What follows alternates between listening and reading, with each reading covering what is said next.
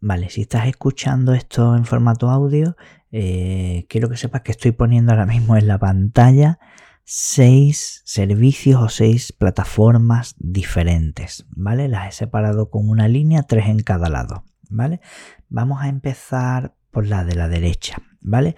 Las tres plataformas más estándares, más importantes, ¿vale? De publicación de podcast. La primera de todo, la que lo inició todo, la que lo estandarizó, la que lo democratizó, si lo queremos decir de, alguna manera, la que más usuarios tiene es Apple Podcast, ¿de acuerdo? Es decir, que yo de alguna forma en algún momento tengo que decirle a Apple Podcast, oye, lee mi feed de todos mis episodios de mi podcast que está alojado en tal sitio. Porque los que están a la derecha solo son plataformas de publicación. En Apple Podcast yo no subo yo no alojo mis archivos. Después, lógicamente, lo tengo que subir a Google Podcast. ¿Por qué? Porque esto además, aunque no lo escucha mucha gente a través de la aplicación de Google Podcast, pero me va a dar mucha visibilidad en Google tenerlo en su plataforma. Y de hecho, directamente desde el navegador, ¿vale? Si escribimos el nombre de nuestro podcast, de nuestro episodio, se va a poder escuchar directamente online desde el propio navegador Google. Y esto es muy importante. Bien, y con un movimiento eh, relativamente reciente, Spotify entra a luchar por el mundo eh, y la competición y el dinero del podcast. ¿Por qué? Porque el podcast está moviendo bastante dinero. Y entonces ahora, además de escuchar música, podemos eh, decirle a Spotify que lea nuestro feed de donde estén alojados nuestros podcasts. De hecho, ahora Spotify lo que está haciendo es que está contratando por muchos, muchos millones de dólares a los podcasters más famosos que hay, sobre todo en Estados Unidos, para que solamente suban solamente publiquen sus podcasts en su plataforma y que los quiten de Google Podcast o de Apple Podcast para que solamente lo puedan escuchar en Spotify. ¿Por qué? Porque si yo tengo una plataforma con millones de usuarios y tengo a otra persona que lo siguen millones de usuarios y que solamente quiero que lo escuchen a través de mi plataforma, pues esos millones de usuarios alguien al final caerá y contratará algún plan premium de Spotify, ¿no? Entonces eso es lo que se está moviendo ahora. O sea que un gigante como Spotify ahora permite alojar podcasts. Esto significa que esto del podcast va en serio y que es bastante, bastante importante.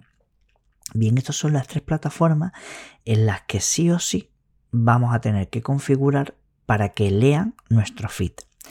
Y ahora, por otro lado, tenemos que elegir dónde vamos a alojar nuestros podcasts, ¿vale? Tenemos otras tres plataformas. Una es iVoox o iBooks, como lo dicen algunos, Spreaker y Anchor. Bien, estas tres plataformas eh, tienen bastantes diferencias entre ellas y tienen sus peculiaridades. Vamos a empezar por el principio. Bien, iVoox o iBooks es la primera plataforma, bueno, no es la primera, es la segunda plataforma, pero la que se ha popularizado más, que se extendió de alojamiento de hosting de podcast gratuitos en España. Y es la que mm, al final todo el mundo se ha acostumbrado a subir desde España o de habla hispana sus podcasts ahí y tiene grandísimas cantidades de podcast, ¿de acuerdo? Entonces se ha como popularizado mucho. ¿Qué pasaba?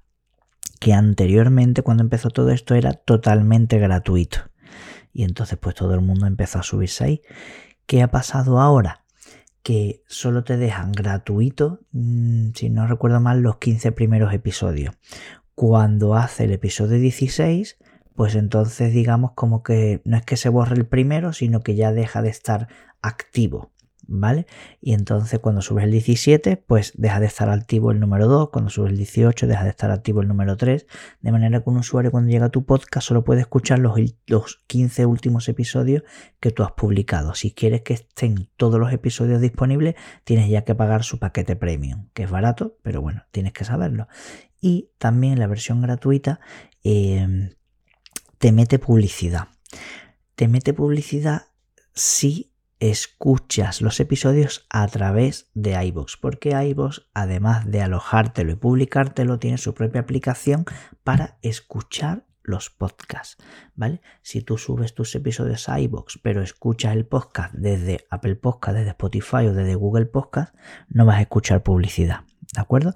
Eh, y en iVoox, por ejemplo, se publican todos, eh, todos los podcasts de programas de radio eh, famosos y, vamos, que está, está bastante bien. O sea que en iVoox vamos a tener también que publicar nuestros podcasts, los alojemos o no los alojemos, porque iVoox nos permite también publicar los podcasts en su plataforma y alojándolos en otro sitio, pero también nos da la opción de alojarlos, ¿vale? Bien, pasamos a Spreaker. Spreaker quizás sea eh, la plataforma más famosa de todas y más destinada a uso profesional, ¿de acuerdo? Eh, su plan gratuito es muy, muy, muy limitado, ¿de acuerdo? Pero por contra tiene una aplicación donde directamente nosotros podemos grabar, editar en tiempo real, porque es una aplicación para hacer los falsos directos que hablábamos antes, y después directamente se publica.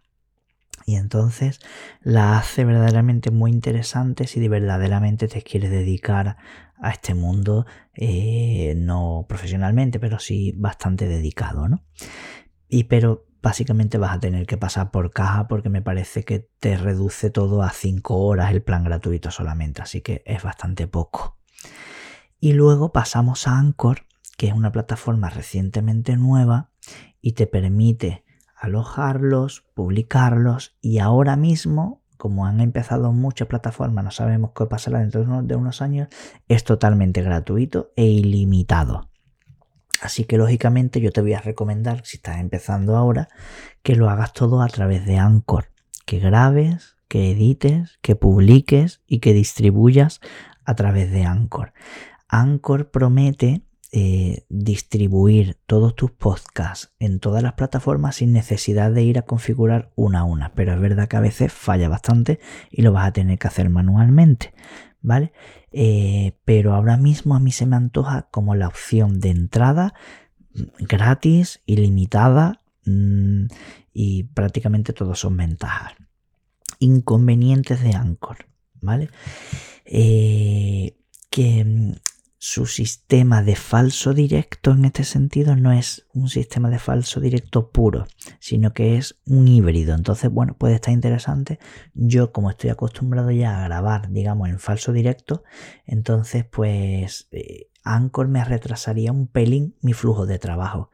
Pero tengo totalmente claro que mi mi propuesta para todos vosotros es que lo hagamos todo a través de Anchor por su versatilidad, por su no límite de espacio y porque ahora mismo es totalmente gratuito. Puedes utilizarlos en teléfonos móviles iPhone con iOS, en iPad y en toda la, gama Android, con lo cual eh, creo que está claro. A partir de Anchor nosotros alojaríamos todos los episodios en Anchor y entonces nos podrán escuchar desde Anchor y luego nos podrán escuchar en todas las plataformas porque ahí tendremos también que publicarlos para que todo el mundo nos escuche desde la plataforma que quiera. ¿De acuerdo? Porque realmente la gente no usa Anchor para escuchar podcasts, ¿vale? Aunque lo, la plataforma, eh, digamos, lo permite porque lógicamente lo que quiere es captar usuarios, ¿no? Eh, pero eh, tendremos que subirlo a las plataformas más populares para escuchar podcast y eso Anchor lo permite también. Así que esa sería mi recomendación.